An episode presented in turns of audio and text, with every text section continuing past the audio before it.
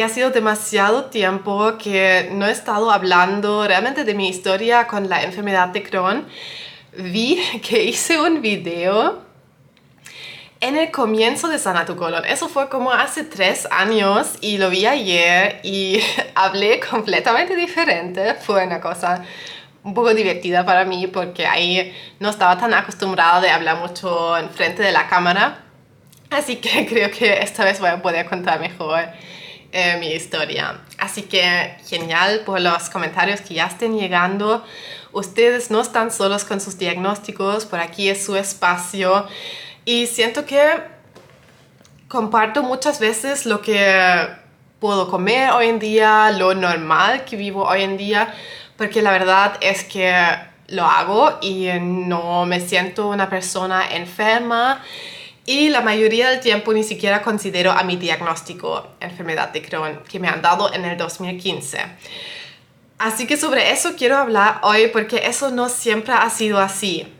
Ya en el 2015 fue como mi punto, no, 2015 y 16 mi punto más crítico que terminó con una cirugía y después de eso decidí no seguí viviendo así y hice todo lo posible para embarcar mi camino de sanación que fue de gran éxito gracias al mindset y las cosas que hice, a las herramientas que adquirí, estudié mucho, aprendí mucho y después también con Sanado Colon aprendí más, por supuesto, con los pacientes que atendí. Así que Quiero contar un poquito porque realmente no siempre ha sido así mi historia que he podido comer todo. No, no ha sido así siempre. Sufría de un sinfín de intolerancias antes, hace unos siete años. O sea, ahora vivo bien. Hace siete años, desde hace siete años, ningún síntoma. Ya revertí todas mis intolerancias. Ya no me juega en contra la enfermedad, pero también porque sé gestionarla, no es coincidencia.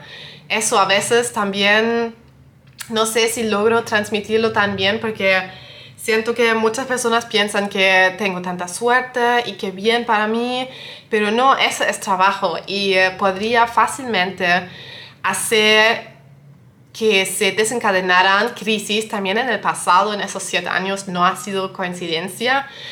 Em, es un trabajo, pero un trabajo que realmente no cuesta trabajo, sino que es más autocuidado. Puedo hacer otro vídeo sobre eso. Pero bueno, sobre mi historia, como muchas personas que también sufren de estas patologías, nunca realmente era una persona no sana, digamos, o nunca me alimentaba muy mal. Eso también muchos tenemos en común, que atiendo a personas que siempre se han alimentado súper bien, sin embargo sufren demasiado de la digestión. Entonces, si eso también es tu caso, no estás haciendo nada malo con la alimentación, no te culpes, no te asustes, eso puede ocurrir porque tiene otras causas. Y ahí vamos ahora. En mi caso, entonces, siempre me gustaba lo, lo natural, cocinaba, sí comía ultraprocesados, no era así que nunca comí ultraprocesados o chocolate o pizza, hacía todo eso. Pero eso no desencadenó mi enfermedad. Sin embargo, o sea, la clave más ahí era el estrés, a eso voy. Pero en ese tiempo, antes del 2015, me recuerdo que en mi vida realmente como niña nunca sufrí mucho de la digestión. Lo único que tenía de repente como colitis nerviosa, pero no muy frecuente, o sea, era realmente en situaciones muy particulares, pero no puedo decir que sufrí de digestión toda mi vida, sino que eso se desencadenó de repente, aproximadamente en el 2014 me empezaron un sinfín de intolerancias, pero no lo investigaba mucho, sino que lo que noté era que me hinchaba todo el rato, todo el rato como globo. Comí hinchada. Y también tenía dolores abdominales todo el tiempo. Esos fueron mis eh, síntomas principales. Y eso fue como tan superficial o tan poquito que ni siquiera puse tanta atención, sino que simplemente esperaba que se iban a ir. Como también muchos lo hacen, lo sé. Uno cree que se irán los síntomas, pero tal vez tenemos suerte, pero la mayoría no tiene suerte y se empeoran, porque los síntomas tienen su causa de ser. Y si, si se mantiene la causa, se mantendrán y empeorarán los síntomas. Y así fue en mi caso. Entonces llevaba hinchada, ok, bueno, no le puse tanta atención, fue molesto. Pero después, en el 2015, mi situación fue la siguiente. Em, yo soy de Alemania y eh, yo tenía en ese momento 18 años. Me, me, fui a vivir al otro lado de Alemania, al oeste. Seis horas lejos de mi casa, que para mí era un sueño. Yo siempre quise salir de mi nido y quise independizarme rápidamente. Y eso por fin lo logré, pero eso llevó una tremenda situación de estrés con mi familia y con mi mamá que no estaba de acuerdo con lo que estaba haciendo. Entonces, eso me causó mucho estrés. Era mucho estrés emocional que realmente tenía que ver, claro, también con mis estudios, pero era más estrés con mi familia en ese tiempo. Y sé que ahí todas las personas tienen sus diferentes causas. Es muy interesante. Pregunto a cada paciente que me llega a la consultoría qué ha sido la situación cuando se desencadenó primero su enfermedad y cuando les diagnosticaron también con colon irritable. Es muy interesante porque cada uno me puede decir que hubo ahí asociada alguna situación de estrés que es diferente para todos. Por ejemplo, ayer tuve una chica que me contó que tenía un parto con mellizos, pero perdió uno de los bebés y a partir de ahí llevaba en crisis con Crohn. Y eso pasó desde hace 14 años y desde ahí está constantemente en crisis. En mi caso fue por estrés con mi familia. En otros casos tal vez también por estrés de familia, otros se separan de su pareja, otros entran a la universidad o tienen que hacer exámenes de la universidad también muy eh, frecuente. Si ahora te estás recordando de tu propio camino de sanación, escribe en los comentarios qué fue tu situación cuando te desencadenaron emocional, porque eso no es coincidencia. Ese, ese punto clave en el que se desencadenan las enfermedades. Es un punto clave que tienes que tener súper claro porque típicamente está asociado al estrés. Otros se cambian de país, se, se cambian de ciudad o muere un ser querido. Siempre hay algo, algún evento ahí pasando. Ok, eso fue mi caso y fue un estrés crónico, aunque ni siquiera quiero decir que era como estrés, estrés tal vez de parte de mi carrera y de mis estudios, pero el verdadero estrés en ese caso fue la básicamente depresión que llevaba por los temas con mi mamá, que no sentía que estaba haciendo todo lo que ella me pedía y me sentía mal. Ya, eso, la relación de mamá e hijos, ¿cierto? Puede ser súper compleja. Y eso en mi caso era tanta la presión, mucha ansiedad, mucha también tristeza, no conocía a nadie en esa ciudad, súper lejos de mi casa. Entonces, estrés constante y la carrera era súper exigente. Estudiaba una carrera de asistente, asistente trilingüe en esa situación porque me encantan los idiomas. Hablo alemán, inglés, español y entiendo un poco de francés. Y no, me encantaba la carrera, pero eh, todavía era demasiado estrés, demasiada presión y eso me generó dolores abdominales constantes leves.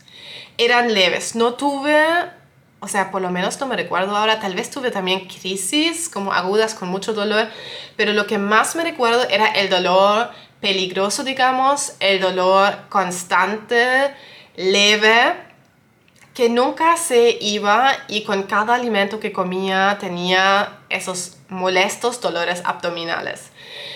Entonces, esos dolores hoy puedo decir que son realmente los dolores peligrosos porque los que nunca se van, Por ejemplo, en mi caso con la enfermedad de Crohn, eso hoy en día lo puedo asociar directamente a inflamación crónica y que ahí en esas situaciones mis paredes intestinales se estaban inflamando sin que yo sabía y se estaban ahí produciendo alteraciones físicas. Eso es lo peligroso.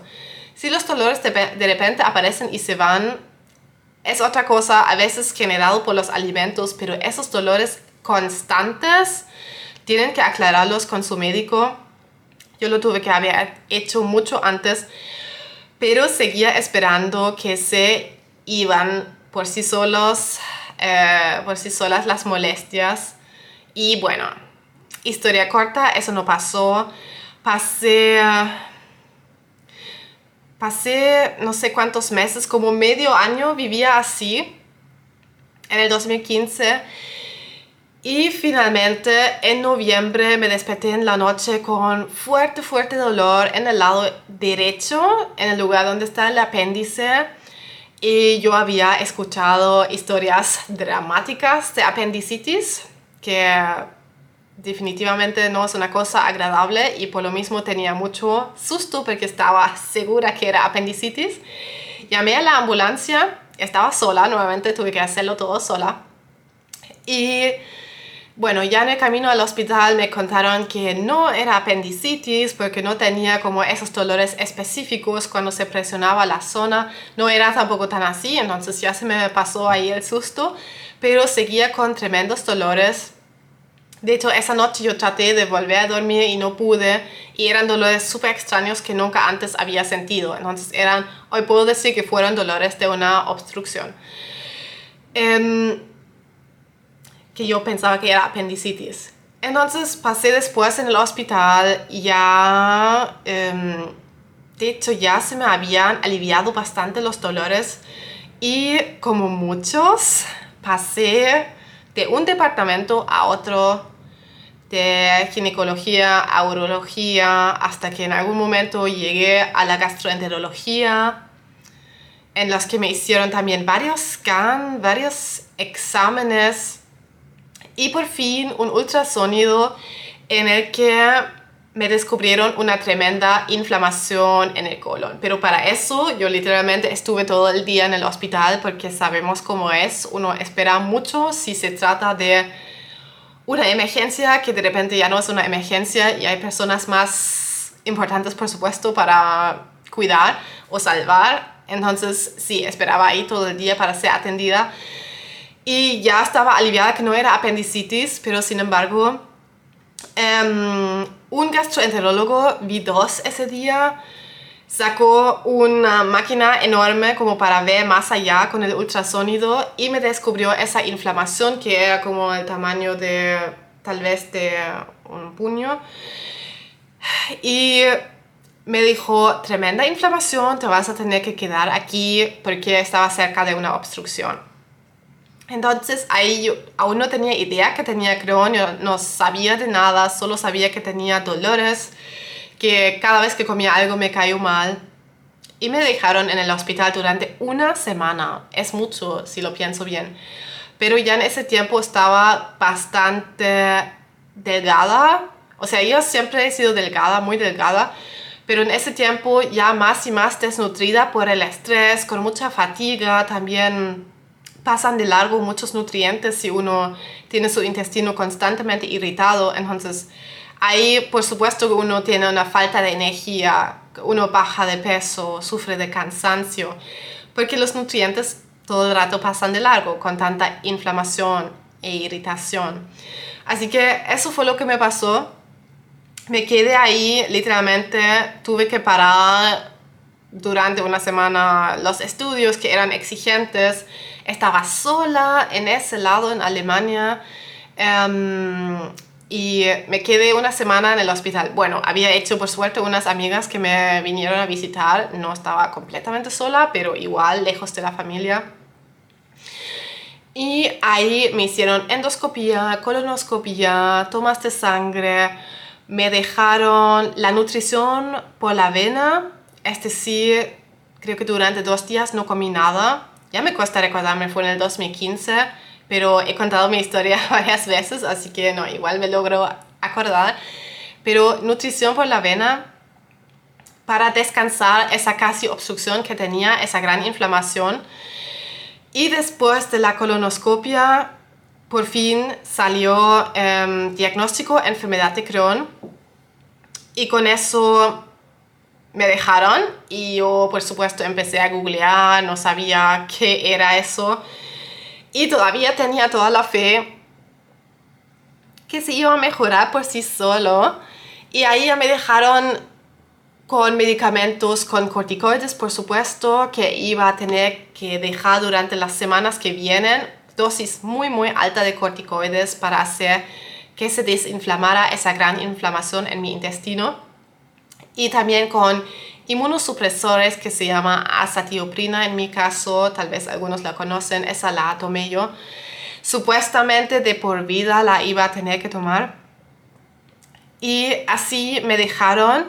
Me visitó una nutricionista, sí, esa fue esa primera vez en el hospital, me visitó una nutricionista para contarme un poco sobre la alimentación con la enfermedad de Crohn, pero realmente no me pudo ayudar tanto. Sí me recuerdo que me habló del kefir, de los probióticos, pero más de eso no eran como consejos que realmente me iban como a ayudar, porque al final con esta enfermedad se trata nada más de mantener a su mínimo los síntomas como para no hacer sufrir tanto al paciente porque oficialmente no tienen curas no tienen cura estas enfermedades.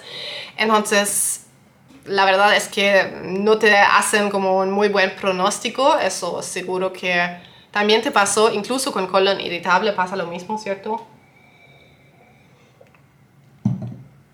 Que ahí te diagnostican, muchos desesperadamente esperan un diagnóstico para sus molestias y cuando por fin lo reciben es muy desastroso porque es algo, alguna etiqueta que les va a acompañar supuestamente el resto de su vida. En ese momento yo lo acepté nomás porque ya no tenía como dolores porque tomé medicamentos, entonces todo eso se me bajó con la nutrición por la avena, yo salí básicamente bien, igual siempre tenía un mindset súper optimista, súper positiva, entonces yo ya estaba como, ok, listo, voy a tomar esa medicación y eso se mantiene regulado, perfecto. Entonces eso me vino a visitar a mi mamá, que era bueno igual porque ella tuvo que viajar de un lado del país al otro para verme y eh, lo agradecí, pero siguieron nuestra, nuestra atención, nuestros problemas que al final me dejaron con más estrés todo el tiempo. Y salí del hospital con este nuevo diagnóstico realmente no cambiando nada en mi vida aparte de la toma de pastillas. Y volví al, a los estudios, volví al instituto, seguía mi vida como antes, solo que tomaba un sinfín de medicamentos, los corticoides que iba a tener que ir dejando de a poco y no sentía mejora. Como les pasa a muchos también, pasaron meses y meses a meses. Eso fue, no de hecho ni siquiera tantos meses. Eso fue en noviembre, diciembre, enero, febrero. Iba a tener mi próxima cita con gastroenterólogo. Y ya los días antes de eso ya no lo podía esperar porque tenía dolores, dolores, dolores en el colon. Los mismos dolores que antes, pero esa vez como que no estaba tan asustada porque ya sabía que era y no sé, mi mindset siempre ha sido así de que ya, tres días más y visito el gastro, como que me aguanté. Y cuando por fin em, llegó ese día del gastroenterólogo, de visitarlo, él me dijo inmediatamente, ¿por qué no viniste antes? ¿Por qué te aguantaste tanto? Simplemente tuviste que había dicho que tienes muchos dolores y te hubieran atendido. Y es como hoy lo veo también muy obvio porque todos los pacientes son así, que queremos aguantar mucho, la mayoría por lo menos, queremos aguantar mucho, nos hacemos los fuertes, pero en esas situaciones uno tiene que actuar rápido igual si se trata de temas tan delicados y sobre todo de una enfermedad autoinmune crónica como la enfermedad de Crohn, colitis ulcerosa también tienen que exigir su atención médica. Eso realmente si no lo hacen y no saben gestionar su diagnóstico puede ser grave.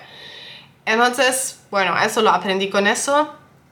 Y ahí él me hizo nuevamente un ultrasonido y me dijo que muy mal.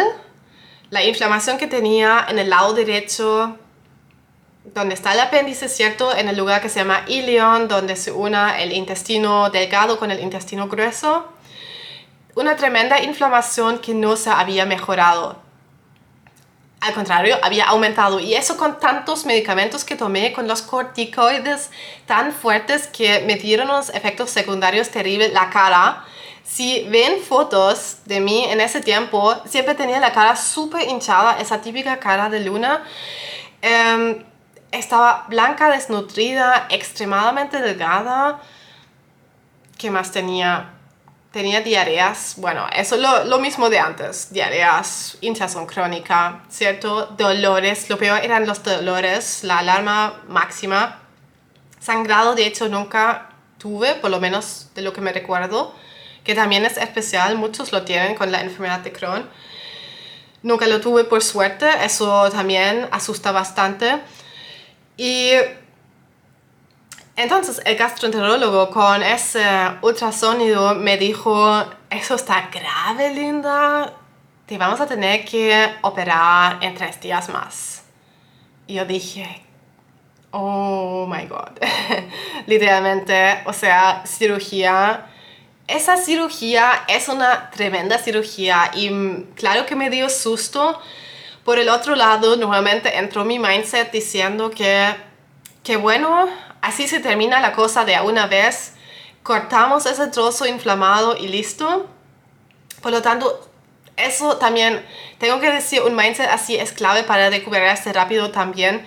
Siempre ve hacia la esperanza, siempre ve hacia lo positivo. En ese momento eso me ayudó mucho a sobrellevar todo lo que me pasó porque sí tenía mucho miedo de la cirugía, pero era como la esperanza en el otro lado de que tal vez con eso por fin todo se iba a mejorar. Y de hecho así fue, después les voy a contar, pero um, importante es también que ustedes puedan confiar en sus profesionales de salud, porque um, los médicos siempre los vemos como unos dioses en blanco. Y pienso que es importante también verlos así si básicamente tu salud está en sus manos, por ejemplo, en mi caso la cirugía o el gastroenterólogo que me mandó a la cirugía, Em, hoy diría que tuviera que haber buscado otra opinión de otro gastroenterólogo, pero sé que sí mi situación era muy grave, entonces yo creo que no. También hoy en esa situación ya era demasiado tarde como para tratar de revertir algo. Eso hubiera, o sea, lo tendría que haber hecho mucho más adelante, pero ahí ya era demasiado tarde, la inflamación enorme cerca de una obstrucción, entonces al hospital, ahí por suerte, que tenía una muy buena amiga que me dejó y eh, me acompañó en el camino al hospital hasta que me quedé ahí en la pieza. Y ahí conocí al cirujano también que iba a hacer la cirugía. Nuevamente, un dios en blanco, muy, una persona muy alta, muy inteligente y confiaba totalmente en lo que él hacía porque parecía muy experta y siento que eso es muy importante. Veo demasiadas veces en las consultorías a pacientes que tienen problemas con sus médicos y no confían en lo que les dice su gastroenterólogo. Eso no es una buena relación y tienen que seguir buscando más, aunque sé que muchas veces uno espera a otra atención, pero si tienes dolores, exige tus citas. Realmente es lo más importante que confíes en tus profesionales, porque he visto a personas que no confiaban en sus médicos y después sus cirugías salieron horribles, horribles, necesitaban más cirugías y ahí perdieron por completo la fe en los médicos. Entonces, en ese caso, por un lado, creo que tuve suerte. Eh, estuve en un súper buen hospital en Alemania, no me puedo, realmente no puedo decir nada malo al respecto, pero también puedo decir que fue la actitud que también hizo su otra parte. Ahí comenta Francisco, ahí en Chile no es muy buena la atención. Es porque hay que buscar los lugares. Sí, me han dicho lo mismo de Chile también, por ejemplo, creo que se llama la Clínica de los Andes en Chile, es súper buena. También me han dicho, hay muy buenas expertas ahí, entonces en esos casos hay que ir por lo mejor, no hay otra. Pero también no hay que dejarlo todo a los médicos, ¿cierto? A eso también voy después, porque si hacemos eso tampoco nada se va a mejorar pero para temas de cirugías, mm, medicina convencional, que es importante en caso de emergencia o cuando tú no sepas gestionar tu diagnóstico, hay que optar por eso. Y eh, bueno, la cirugía, la cirugía, no sentía nada de la cirugía, por supuesto, dormía. Eh, me quitaron 12 centímetros del intestino, me quitaron el ilion, con el apéndice, por eso dije en el comienzo que ya no, ya no tengo apéndice, se quitó todo con esa cirugía y me quedé dos semanas en el hospital y fue un tiempo no agradable, no es el fin del mundo, pero no es, por supuesto, una muy buena experiencia tener una cirugía.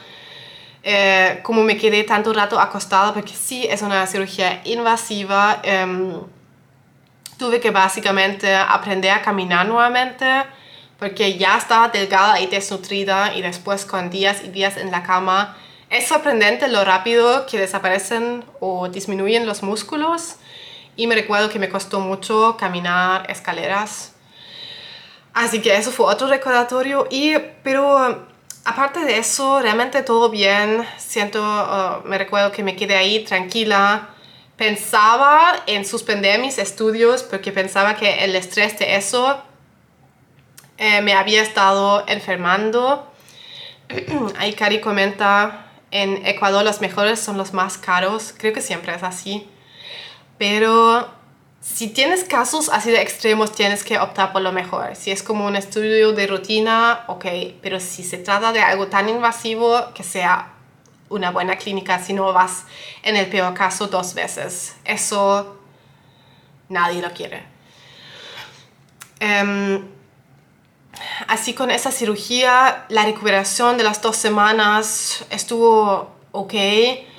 Lo único que recuerdo es que me cayeron mal los, ¿cómo se llaman? Esos, era un medicamento muy fuerte contra el dolor que me hizo vomitar, era demasiado fuerte y ahí me bajaron no, me lo cambiaron porque me cayó pésimo.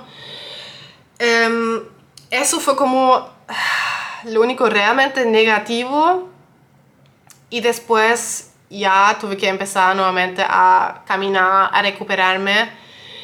Y una cosa que estoy recordando ahora, porque uno sufre de tanta desnutrición, uno pierde peso en la mayoría de los casos, los pacientes con enfermedades autoinmunes como esta enfermedad de Crohn o colitis ulcerosa muchas veces bajan mucho de peso tremendamente. Yo también al final me quedé pesando 49 kilos y yo tengo 1 metro 76. Soy bastante alta, entonces eso no es nada. Súper, súper desnutrida. Eh, tenía anemia también grave, grave, grave durante todo ese tiempo de que me, desde que me diagnosticaron y me trataron de incluso dar infusiones de hierro por la vena que, o sea, primero eran pastillas y no me hicieron ningún efecto, nada. Y después hierro por la vena y eso literalmente me hizo desmayar. Y ahí me quitaron rápidamente ese suero y dijeron, ok, no, va a seguir intentando con las pastillas, no hay otra, no, no podemos darte infusiones por la vena. Entonces, ahora que lo pienso, suena súper dramático. Como que no lo viví tan así de dramático en ese tiempo, también por el mindset. Pero era, o sea, era horrible.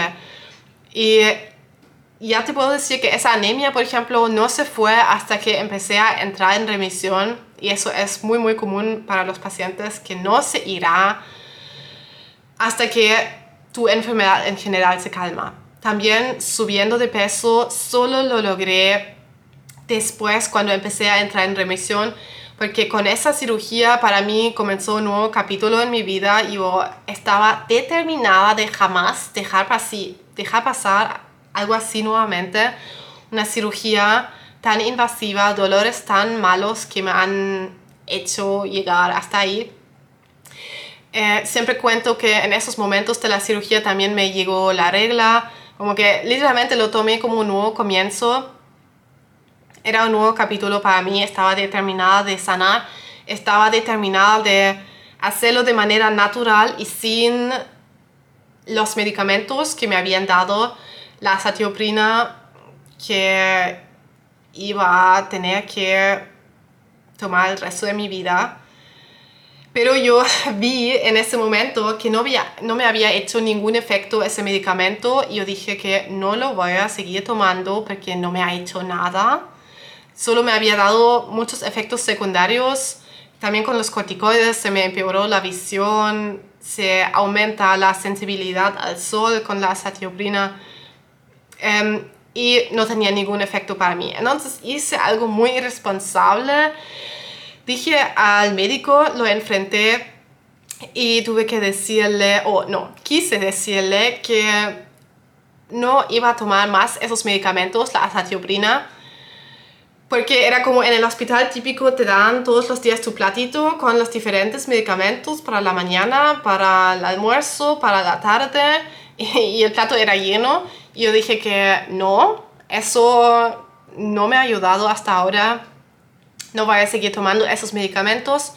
No me recuerdo si me quedé con los corticoides o tampoco, pero definitivamente no con la azatioprina, que es el medicamento de por vida, que es algo que no recomiendo a nadie que deje los medicamentos de un día a otro. Es bastante irresponsable y puede causarte una crisis, ¿cómo se dice eso? Como una crisis como que va al contrario de lo que quieres, eh, porque tu cuerpo está acostumbrado a recibir los medicamentos, también en mi caso. Pero como yo tuve la cirugía, lo tomé como oportunidad y dije, mi cuerpo está súper confundido, me da la regla, no estoy normal, básicamente me dije que estoy naciendo de nuevo, así que dejo de una vez por todas los medicamentos y me trato de sanar sola. Una cosa súper arriesgada porque no tenía idea, solo estaba determinada de buscar cualquier cosa que me iba a sanar, iba a hacerlo todo y lo hice y me funcionó, pero eh, también porque las circunstancias eran así. Si alguien quiere dejar esa medicación para el sistema autoinmune, que sea de a poco con supervisión médica y solamente, solamente si sepas gestionar tu diagnóstico. No lo hagas como en mi caso.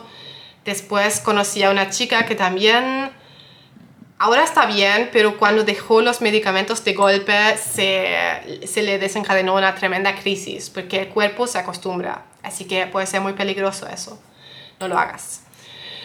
Um, y me fui a una clínica de recuperación de esas dos semanas en el hospital en Alemania, que era una bendición. Esa clínica de recuperación. Era llena de pacientes de enfermedades inflamatorias intestinales, muy impresionante, y los otros eran pacientes con diabetes, pero literalmente todos pacientes recuperándose de cirugías, pacientes que de repente se vieron horribles, como yo también ese tiempo, súper delgadas, desnutridas, algunos con ostomía. Entonces, pero yo solo enfocada en mi recuperación, comía todo el día porque había bajado tanto de peso y ya era delgada, entonces eso siempre era un tema para mí, no quise, o sea, necesitaba subir de peso. Y comí tanto en esas tres semanas que estuve ahí en esa clínica de rehabilitación que subí de, de 49 kilos, subí creo que a 55, que es una cosa increíble. Es absolutamente increíble. Y era porque comí como dos platos para cada comida y los platos eran gigantes. Y eso por suerte no era ningún problema porque después de la cirugía todo bien, tenía mis dos semanas de recuperación en el hospital y después pude volver a reconstruir mi cuerpo y eso lo, me ayudaron bastante en esa clínica también con actividades de salir a la naturaleza, eh, mindfulness, como actividades de relajación, así que estoy súper agradecida que ahí En ese tiempo mi mamá me ayudó a entrar a una clínica así de rehabilitación, hablé con un psicólogo en ese tiempo, realmente... Pero también depende del mindset de cada paciente, ¿cierto? Algunos entran ahí y no aprovechan tan así todo lo que ofrecen, pero en mi caso lo hice todo, salí a caminar todos los días y en el comienzo era difícil porque no, era, no estaba completamente bien mi digestión, aún me hinchaba, aún, me, o sea, aún tenía que siempre tener un baño cerca, entonces sé cómo es, pero estaba completamente determinada de sanar y cuando no estaba haciendo algunas de las actividades que ofrecieron, estuve buscando en Google, me estaba preparando kefir en mi pieza en esa clínica. Tenía hongos de kefir ahí y tomaba todos los días como 3 a 4 vasos grandes de kefir. Nuevamente, no había estudiado nada, no tenía idea, solo hacía todo al mismo tiempo y me funcionó. Y busqué online cualquier cosa que escuchaba y leía que iba a ser bueno para la enfermedad de Crohn busqué suplementos que habían ahí en las farmacias, busqué arándanos, jugos de frutas, o sea, todo lo que me iba a hacer bien, lo hice todo y me funcionó de maravilla.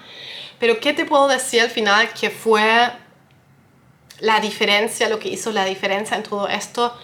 Fue definitivamente el mindset de voy a mejorarme, no importa no importa qué, yo lo voy a hacer, yo voy a encontrar la manera. Y lo hice. Eso fue la diferencia. Y lo único que necesitaba yo es que habían personas que vivían bien con ese diagnóstico. Lo conté una vez en una masterclass.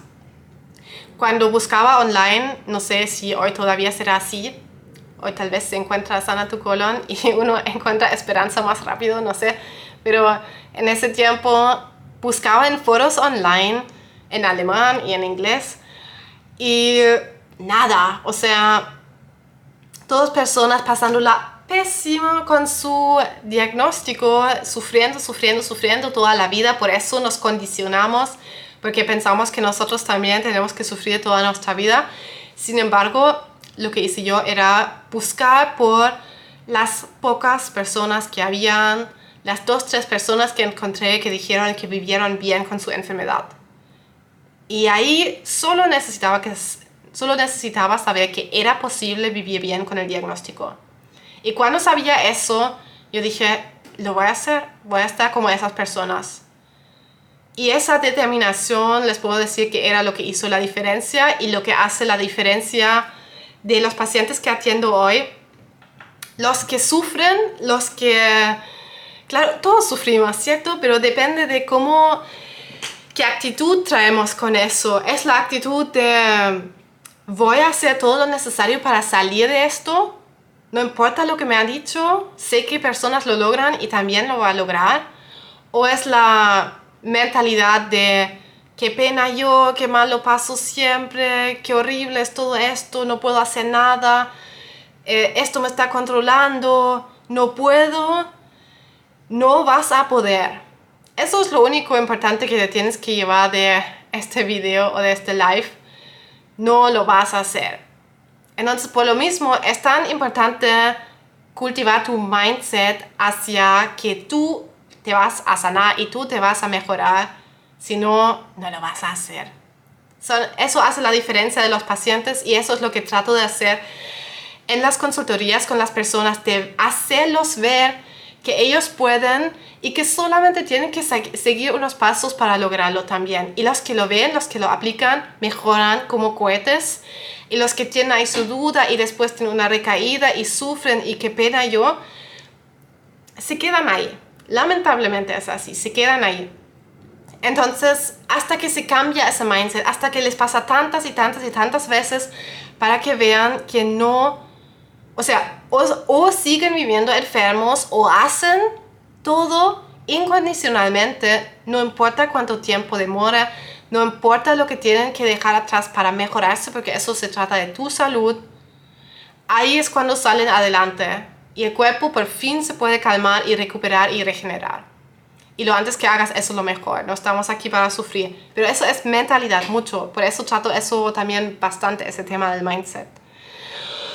Bueno, y eso en combinación con todas las actividades, con que literalmente me di cuenta que el estrés me estaba enfermando y dando vuelta a toda mi vida, poniendo mis necesidades primero, tomando esos mil suplementos que tomé, pero te puedo decir que no fue eso que hizo la diferencia, sí acompañó, pero la base era eso, mi mindset determinado a sanar, sí la alimentación para fortalecer el intestino, pero sobre todo el ponerme primero y poner un freno a todo lo que me estaba drenando, todo lo que me estaba enfermando. Sin eso no funciona. Entonces salí de esas tres semanas fuertes, con realmente increíblemente bien y con fe que iba a poder mejorándome porque hice todo en ese tiempo, fui al gimnasio, hice ejercicios leves porque tuve una cirugía, así que me tuve que cuidar y después de eso, solo para arriba, y eso no fue coincidencia, sino que observaba cómo me sentía y lo grande que me afectaba también el estrés. Entonces, por eso, eso es un tema tan grande que vamos a estar trabajando en el taller estrés. Ese 5, este 5 de febrero vamos a tener por fin el taller estrés.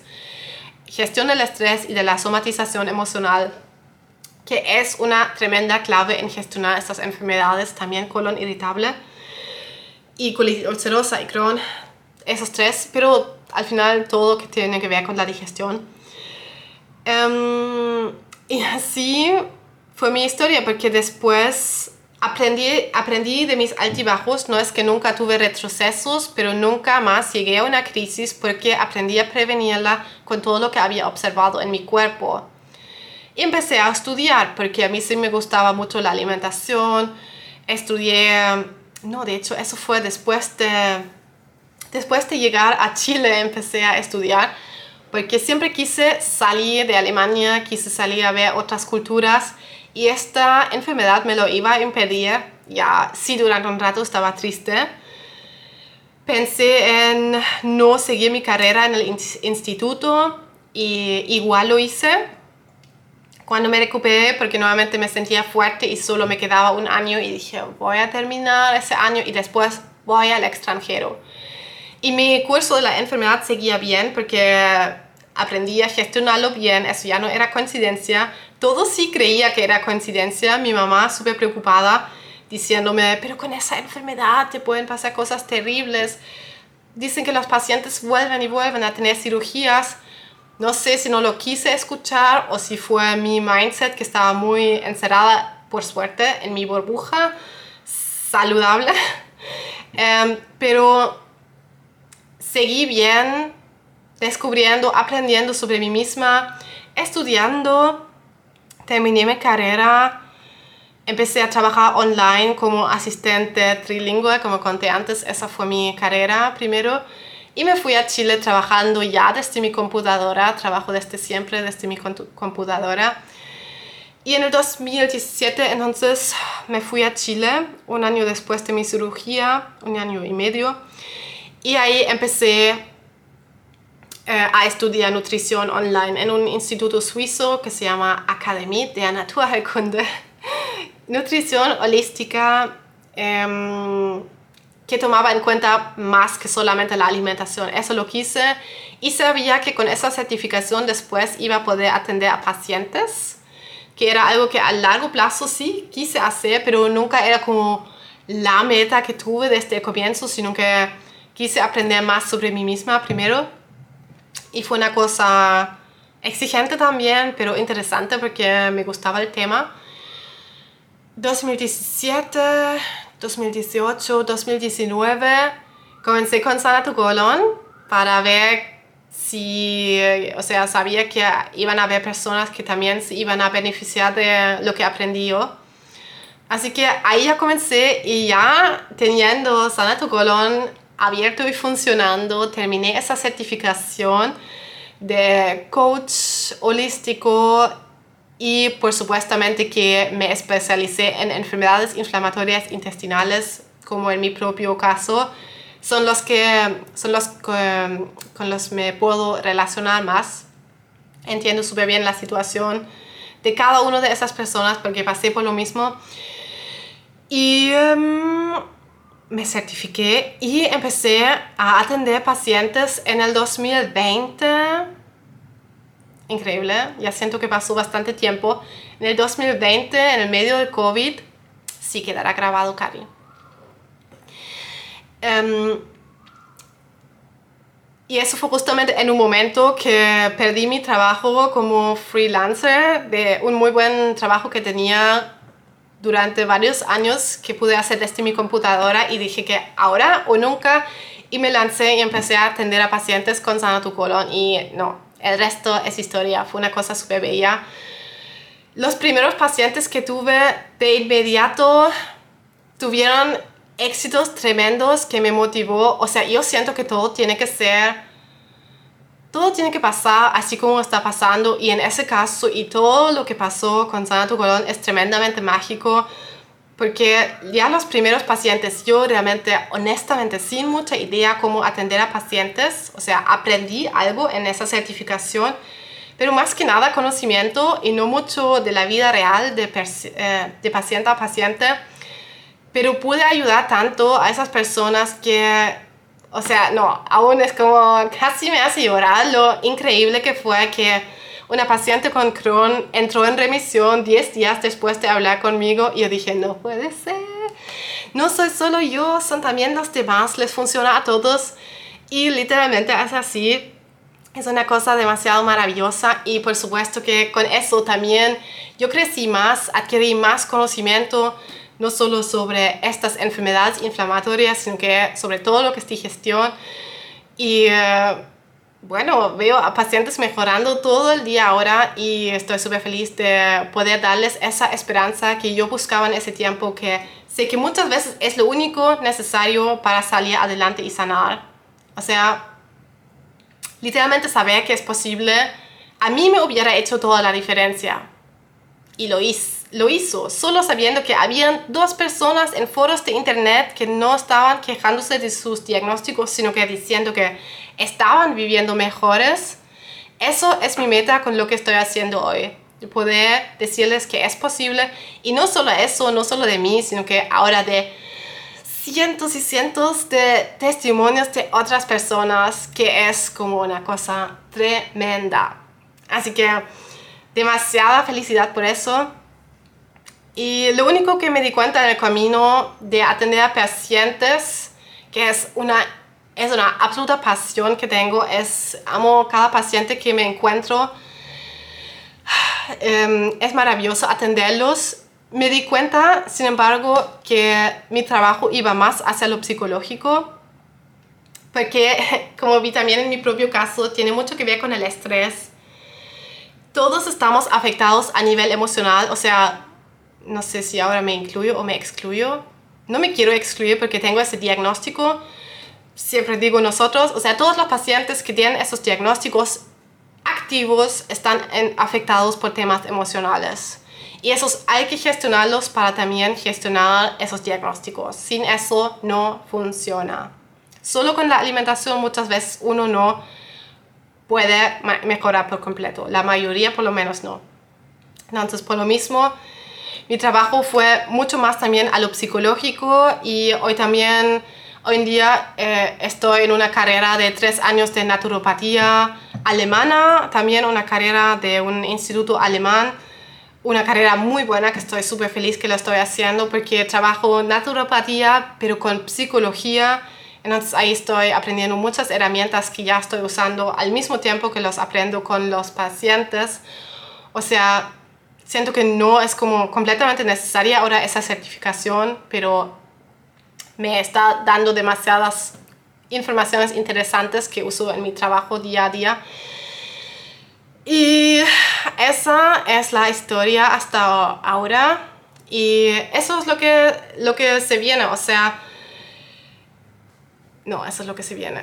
A eso iba ahora, porque justamente esta noche me desperté como a las 3 y no pude volver a dormirme porque estuve pensando en eventos presenciales que me gustaría hacer este año.